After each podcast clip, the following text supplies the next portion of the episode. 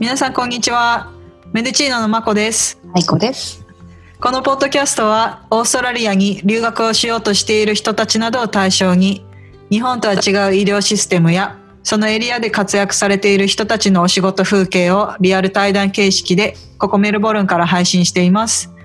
で、今週も楽しくメデチーノポッドキャスター始まります。お願いします。よろしくお願いしおます。願いします。はい。はい、で早速なんですけど今日のテーマとして、はい。あの予防医学について話していきたいと思うんですけれども、うん、そうね。先週、あの、ジョッシュ先生にね、予防医学の話ってちょっといただいたから、ちょっとじゃあ、この2週間ぐらいは、あ2週間っていうか、2回連続して、そのうん。予防医学関連のお話、うん、をね、していきましょうか。うん、いや今ちょうどね大事かなと思ったんでこのテーマについて話したいっていうので言ってたんですけど、で、今ビクトリアまあメルボルン。本来だったら6月の時点でもっと規制緩和されている予定だったじゃないですか。そうですね。ただこのビクトリアだけ、まあ、だけって言い方あれですけれども,、もううん、特に。状況がかなり変わってしまったんですごい残念でしかないんですけれども。そうね。なんか今今日収録してる時点で今日からあのマスクみんな義務付けられるようになったし、うん昨日はそのビクトリアで、えっと一番最高の感染陽性者が確認されたっていうの、でそれだけど、えっとちょうど、えっとね、く6月の9日の時点では2人だったのよ、その陽性確認者っていうのが。あそうだったんですか？そう。あ全然覚えてない。もう今はもう目の前の数字しか見てなかったので、うん。もうだってそうやったんや。今日も400超えでうんうんねっていうのだからもうそれはすごいことですよね。うん。もうなんか400はもう変な意味で普通になってしまった。今。ね。あもう400かってなってしまったんで、そうか。でもそんな先月の時から考えたらかなり違いますね。違いますよ。すごいうん。な、ね。だからそういう意味でやっぱりもちろんロックダウンもね、あのえっと始まったっていうのはもうそれはねあの数週間前からだけれども、うんうんまあ、マスクの着用っていうのが義務付けられたことうん。っていうのは、まあね人によってはあの遅すぎるんじゃないかとかあとはやっぱり人によってはまだそのマスクをしなきゃいけないっていうルールは聞いててもうん。マスクをどうしてしなきゃいけないのかっていうの日本の方はねもうほらマスクって結構そうですね。もうなんか日常生活にすごい浸透しているので、もううん。うん。うん。だけどローカルの人にしてみればコンセプトがいまいちちゃんと通じてない人っていうのが多いからね。うん。そうですねそうですね。もう、うん。例えばその例えばですからこのウイルスで致死率がすごい高いってなると多分うん。もっと前からねやってたりとか、すごい気をつけたりとかしてると思うんですけど、うん。もう目に見えないものですしいつそれがね、あの、体に影響するかっていうのはすごい分かりにくいからこそこれつけて意味あるのかなっていうそうのも拭いきれないのかなっていうのは思うけど、うん。うん。ね、そうそれだったらなんで最初から推奨してなかったのかとか、海外でやってるからオーストラリアもなんかしなきゃいけないようなプレッシャーを感じてるからしてるのかとか、ね、あのいろんなコンスピラシーがあるからじゃないかっていうふうなのは、ね。考えは、ね、分からなくもないような気はするけど、うん。ただこの対コロナだけじゃなくてもマスクっていろんな感染を防ぐっていうのには役に立ったりはするものね。うんうん。確かに確かに。それをね、うん。今回ちょっともう少しあの私たちの会見関係ん？私たちの意見だけになるんですけどうん。見解。うん。になるんですけれどもあのちょっと話していけたらなと思って、うん、そうですね。ううん。ん、そうまこちゃんはマスクね、うん。うん、そうそう、マスクっていうのは、えっ、と、どういうものを持ってる？まず。えーっとあ今っていうことですか、はい。ディスポのマスクですね、あの使い捨ての医療そうですね。使い捨ての医療でも使われているうん。マスクを使って通常で言うとサージカルマスクっていうやつね。そうですねはい、うん、ブルーの、はい。うん、そうね。それとか、他はどう布マスクだったりとか、そういうのっていうのは、あの、持ってるとか、興味あるとか、使ってる人たちとか知ってる？えーっとやっぱりこのマスク推奨されてからは手作りのマスクを使っている方は結構見ることが多いですね。そうね。なんか、こっちでね、ほら、急にマスクってね、あの、メルボルンでは、あの、外出時は、あの、着用し、まあ、あの、例外はあっても、必ず着用しないと罰金っていう風になった。うんうんからね、あの、日本みたいにいろんなマスクがオーストラリアであるわけではないじゃない。そうですよね。その、うんやっぱりその需要っていう部分だとかなり少ないので急にね、うんあの舞い込んできたまあ普通の反応だと思うんですよね正直。そうですね。初めてそのマスクをしないといけないといううん。マスクに着目をすることなかった人たち、まあ、文化うがん。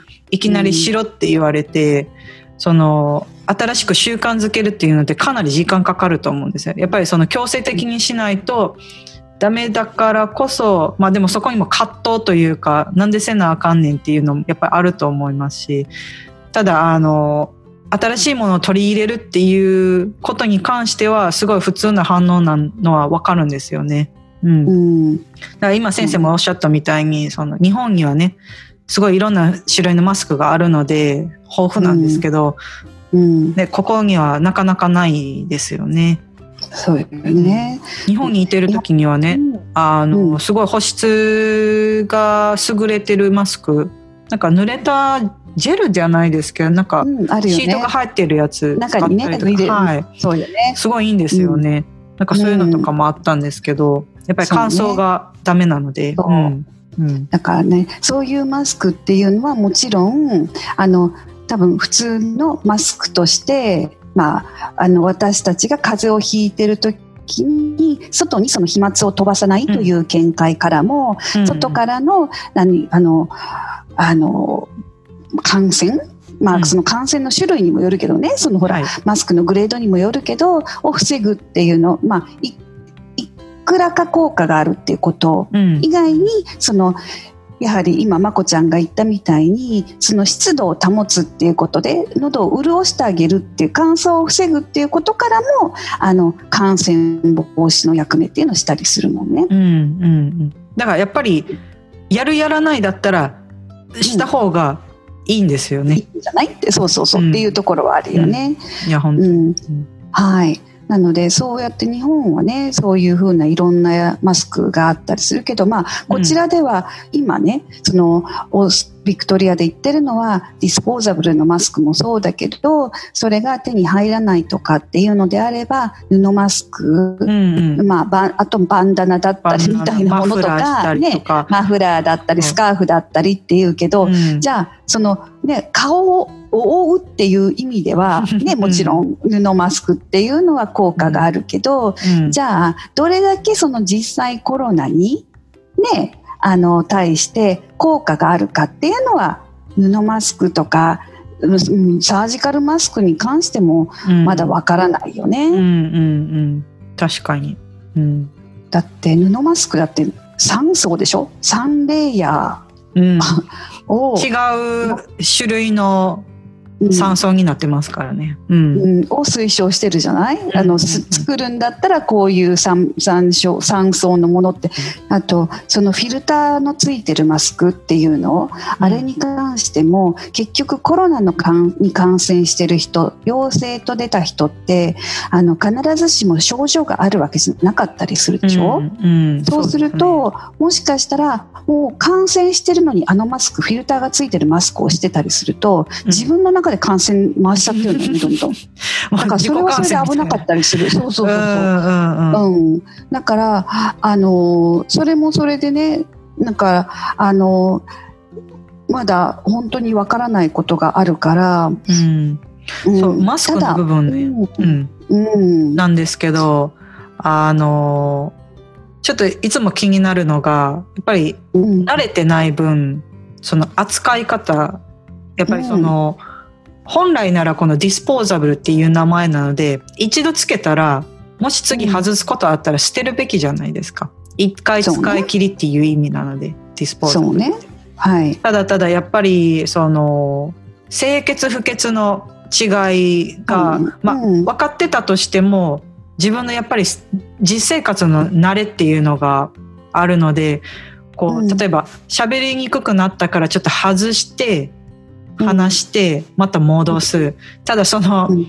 触った外側の手を洗わずに、例えば別のところ触るとか例えば、まあうん。鼻自分の鼻を拭くとかってなると結局それも、ねあの不潔な部分触った後結局自分で鼻触って自己感染させてるっていうことにもなったりするので、うん。なんかそういうところもねなんか気になってしまったりするんですよねねたまに。うん。それがねあのいくら予防の観点からマスクを使ってても そこでねあのうん。変にそのコンタミネートっていううん。あのしてしまって、べね、汚いものっていうのがついちゃってそれでそこからあの感染がまたあの接触感染みたいな形になっちゃってもいけないので、うん。えっと、通常はねやはり外出をするときに布マスクにしてもそれはディスポーザブルのマスクにしてもうん。一回つけたらやはりなるべく取らない。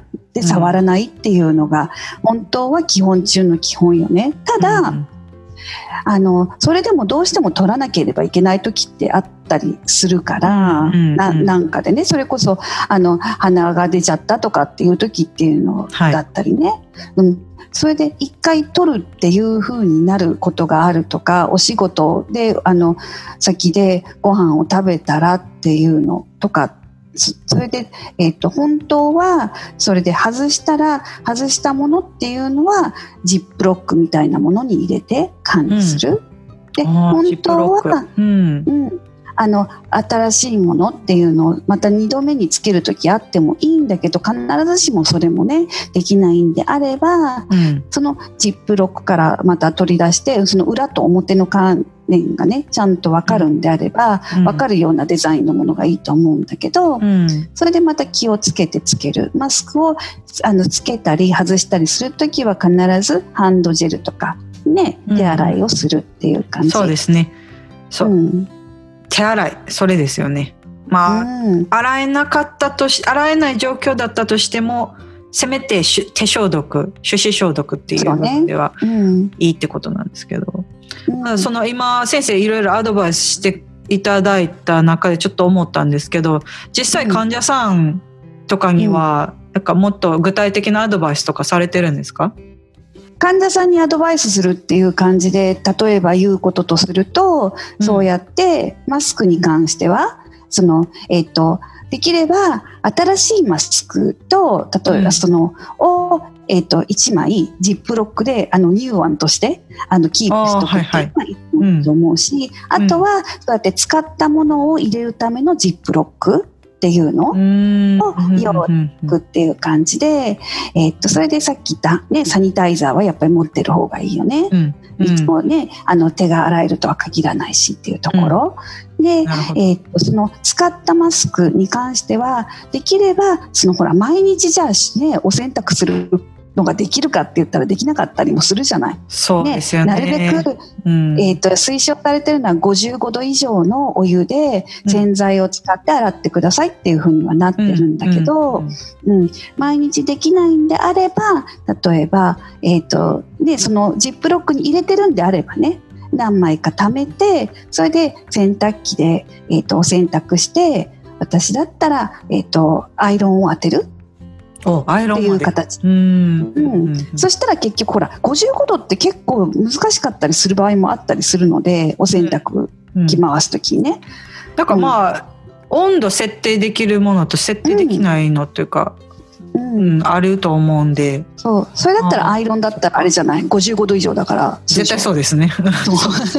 蒸発してますから。そう。はい。そういうようなやり方をするっていう感じ。うん。なるほどなるほど。うん、あとはそのマスクもそう。ジップロックといえば携帯電話に関してもそうね、おーほうほう。携帯もなるべく私は外出する時には皆さんにジップロックみたいなものに入れて、携帯を運ん運か持ち運ぶっていうのかな、っていうのがいいと思います。結構携帯っていろんなところにガンガン置いちゃうじゃない？私たち、うん。とかバッグの中に入れてとか、そういうのもポッポっていう風にやりやすいので、携帯は結構気をつけた方がいいかなっていうのもありますよね。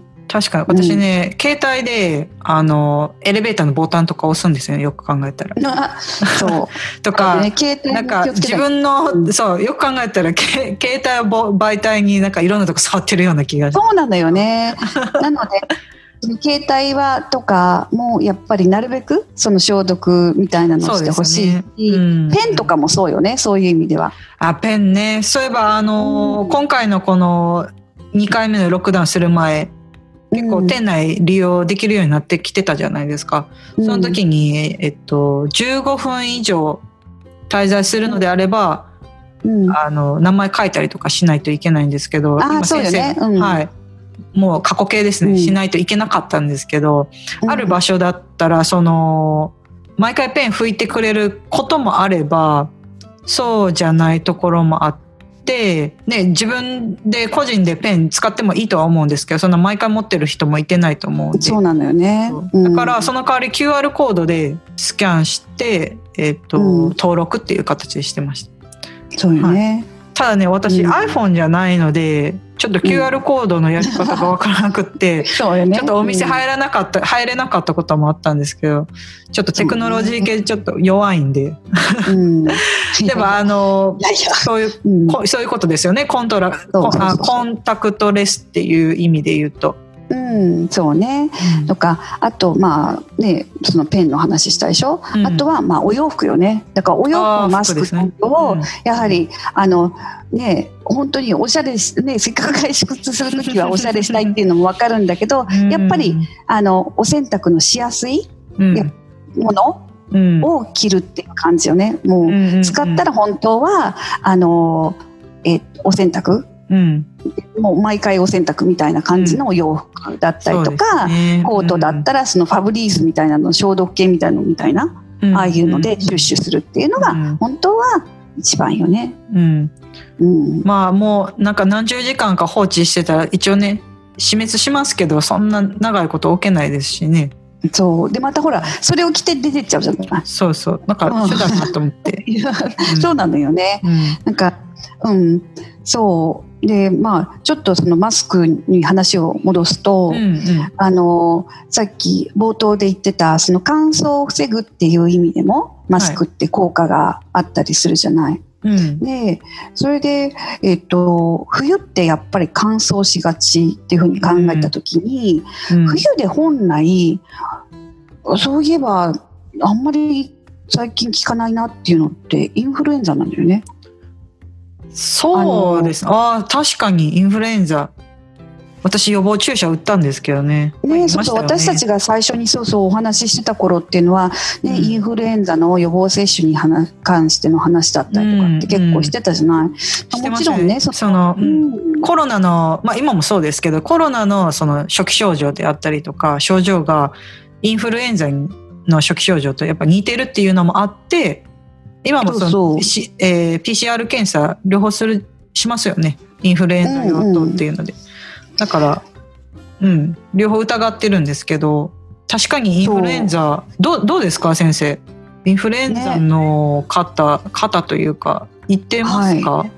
うん、だからそのインフルエンザ今まこちゃんが言ったみたいに症状がね分かりにくいじゃない。うんうん、でただその必ずしもあちょっとこの COVID かなインフルエンザかなっていう時、えーと、患者さんがそのが発熱外来だったりとか呼吸器クリニックみたいなところに行く時に、うん、両方をしてくれるとは限らないんだけどその問診を、えーと、された時にああなたは一応インフルエンザのもしときましょうっていうふうに言われるかわかんないんだけど、ただやっぱり効かないですよね。で、そこのインフルエンザの話っていうのがあまり効かないっていうのは、もしかしたらその今年の3月からのその COVID 対策としてのソーシャルディスタンシングだったりとか、はい。うん、あの手洗いとか、うんうんうんあの席エチケットっていうのを守ることを強くしたから、うん。あと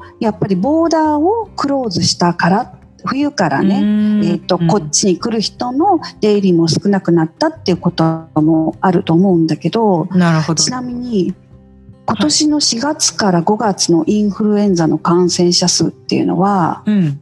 過去の10年と比較すると、はいおよそ現時点で93%ぐらい減少してるのね。え、93%? はい、93%です。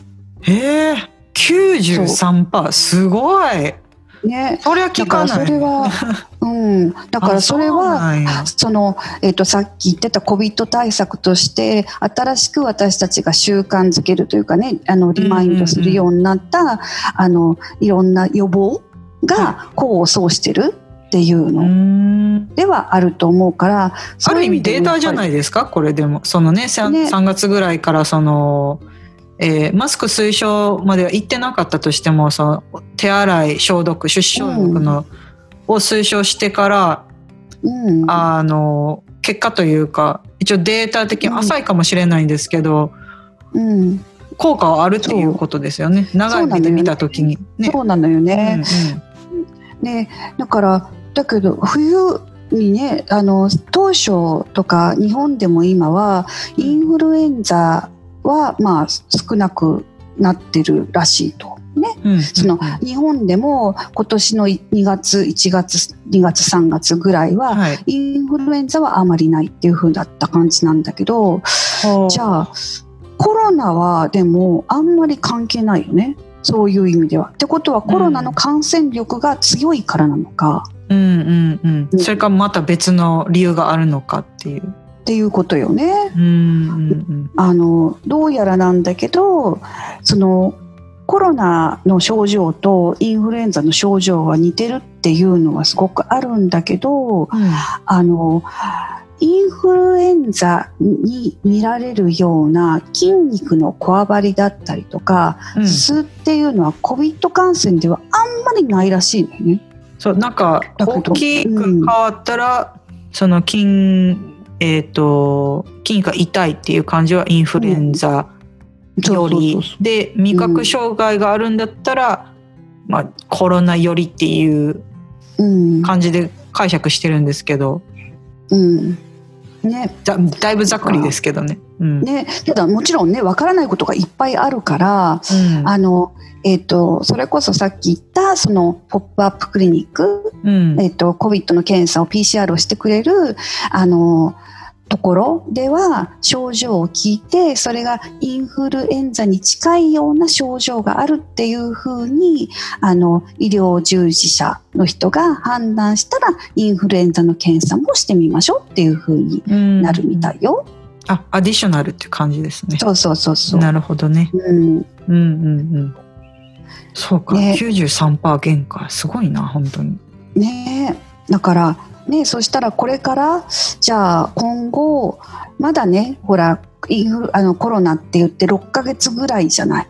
だかはい。らこの6ヶ月で、えー、とフルワンイヤーになるからうん、その時にデータとしたらもうちょっと集まってはくるんだろうけどね。そうですね。うん、うん。とはいえ私たちがこのコロナって言い始めた頃2月3月ぐらいに比べたらもちろん世界どこでも今 PCR をする、えっとその数が違うもんねだからうん一重にねその感染した人があのたくさん出てるって言ってもうんうん、分母かどうかっていうところも何とも言えないから、うん。やっぱり確かに。うん、なんともすぐねダイレクトコンパリソンあの直接的な比比較っていうのは難しいところはあるので、そうってなるともう本当に私たちができる予防で対処するしかないってことよね。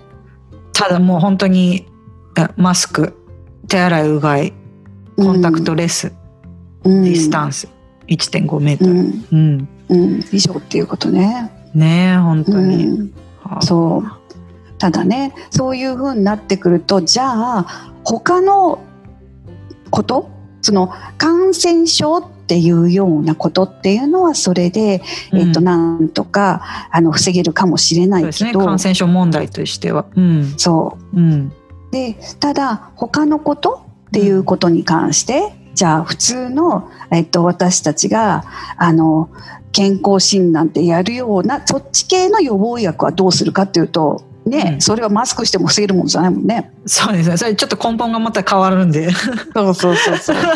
マスクしてね防げれたらいいんですけどね。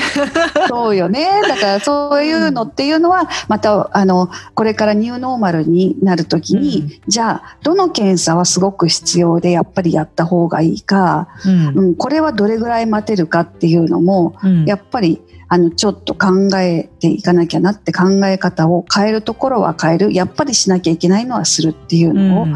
うん。そうですね。これを機にまた、あのリフレッシュというかうんうん今までそう同じことを繰り返してて慣れ習慣づけされててもあ改めてもう一回見直すっていう機会って大事だと思うのでうん。でそれであやっぱりそうだなと思ってそのまま続けるのはもちろんいいですけれども何かのきっかけで見直すっていうのはすごい大事だと思います。うん、そうね。何でもその若干ねアップデートされてたりとか変わってたりとかしそうそうそうそう。ますしその時のね。自分自身の生活スタイルとかも変わってると思いますし、うん捉え方も変わってるし。うんうんうん、そうなのよ。だからね、これから考えなきゃいけないのは、引き続きその感染症に対する予防医薬、あとはやはりその年齢に応じたというか、じご自身のリスクに応じた予防医薬でね、あとはあの予防医薬から生まれるような環境問題みたいなね。あ環境問題ね。うん。環境問題は話しましたっけ？いやーしてないんですよ。だからさっきのほらディスポーザブルの話、マスクとかもね、いろいろ話してたじゃない。うんだ。からね、ディスポーザブル、だって、まこちゃんのとこ、あの、カップとかもそうじゃない？だって私もうマイカップ受け付けてもらえないでしょ？そうなんです。すいません。毎回申し訳ないです。いやいやいやいやいや。いや、あのー本当心痛いです。ね。いやーだけどね、その、このご時世だからもちろんね、あのーやっぱり、うんマイマスク、あマイマスクじゃない、ごめんなさい、マイカップを持ってっていうのは、ね、あの、わかるんだけど、うん。それから出てくるやっぱりマスクにしてもディスポーザブルのもの、えっとカップにしてもディスポーザブルなものうん。っていうのがね、うん。いいのは分かっててもじゃあそれに対してどうするかっていうのもね。そう。もともとね、この環境問題に関しては、特にプラスチックの問題とかに関しては、うん。あの、え、いつでしたっけ？ちょうどコロナになる前でしたっけ、うん。あの、いろいろね、デモがあったりとか、もう世界全体でいろいろグ、レタさんだっけ？はうんうんうん。はい、あの、触れたりとかもしてたので、うん話題にはなってたんですけれども、今回この、で、話題になったのもあったし、皆さんこう、どんどん気をつけていこうっていう前向きになってた時に、コロナってなって、そう。そのせっかくの気持ちがというかその話題もなくなるとねちょっと灯火がちょっそと消えていくというかなるよね、うん、かなり難しいです。結。局は環境問題がまたちょっとバックワーズに戻っちゃったっていう風になる、んっていうことは、あの結局将来的に私たちの健康にも良くないからね、うん。それこそうん。二酸化炭素が、ね、何か燃やした時に出るその二酸化炭素が増えるっていうことはうん。私たちの環境にどれだけ影響するかだったりとか、うん。うん。うん。あの本当にいろいろ問題が出てくるじゃない、そうなんですよ。うん。その使い捨てのマスクもねリサイクルが効かない、ものがたくさん入ってるので、そうね、ね、だからうん。